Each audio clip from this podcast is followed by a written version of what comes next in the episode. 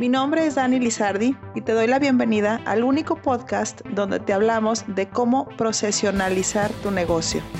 Así es que si tú eres dueño de negocio, empresario, emprendedor o un alto directivo, prepárate para escuchar casos donde los procesos son los protagonistas del éxito. Iniciemos con el episodio.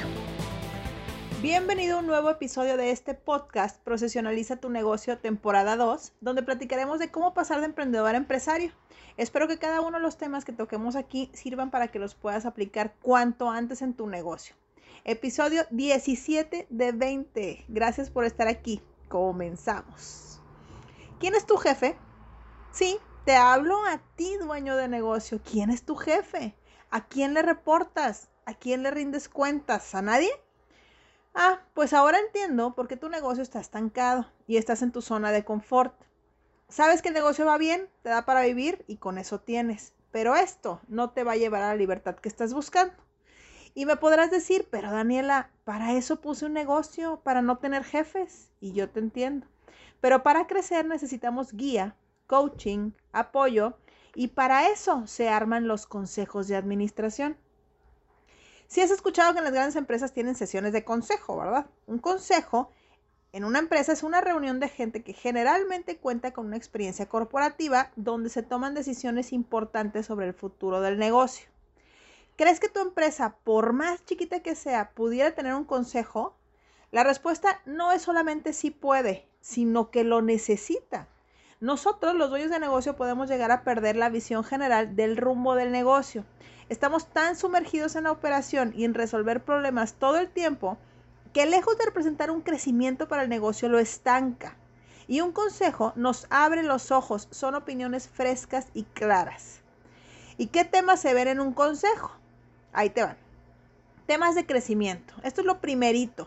¿Cómo va el crecimiento del negocio en números? ¿Cuáles son las metas y cuáles son las estrategias para llegar ahí? Es un tema de finanzas al 100. Temas de inversión.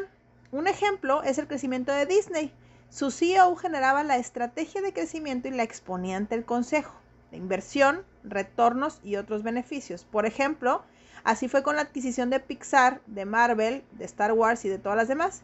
En tu caso, podría ser desde la adquisición de personal, maquinaria y todo aquello que implique dinero a invertir.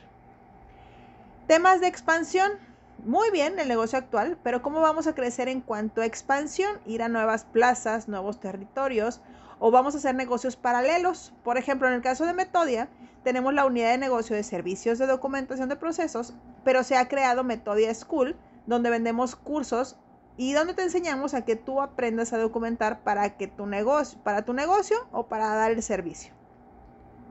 Temas de estrategias.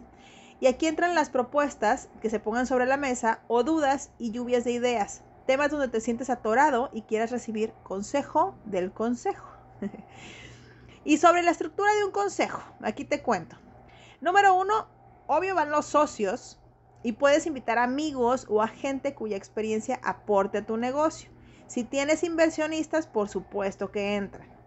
Número dos, que siempre sean números impares. 5, 7, no más de 9, porque ya te imaginas el relajo que se puede armar. Esto de ser impares es para cuando haya temas donde se requiera una votación. Número 3, que si se les paga. Sí, sí se les paga. ¿Cuánto? Esto acuérdalo con cada uno de ellos. ¿Qué, crees que para esto no tienes dinero? Sí tienes, si no es un gasto, es una inversión que va a redituar en gran escala. Velo con esa perspectiva. Número 4, ¿Cada cuándo se hacen las juntas de consejo? Cada tres o cuatro meses, lo que te lleva a tener tres o cuatro al año. El tiempo defínelo según el avance del negocio que, quieres tener o el tiempo que tomen las estrategias a seguir. El tener un consejo te pone las pilas, te hace ser creativo, pensar en innovación, en nuevos rumbos. Tener un negocio sin consejo podría bastar con tu empuje de emprendedor. Esto es como tener un carro de lujo. Pero tener un consejo es como tener un carro de lujo y turbo. Emprendedor, si no tienes juntas de consejo, no hay ruta trazada que te lleve de emprendedor a empresario. Pierde el miedo al consejo y manos a la obra. Este episodio ha concluido. Ayúdame a compartirlo para llegar a más dueños de negocio. y déjame tus comentarios en nuestra cuenta de Instagram arroba metodiamx. Recuerda que un negocio sin procesos es un hobby. Nos vemos en el siguiente. Saludos.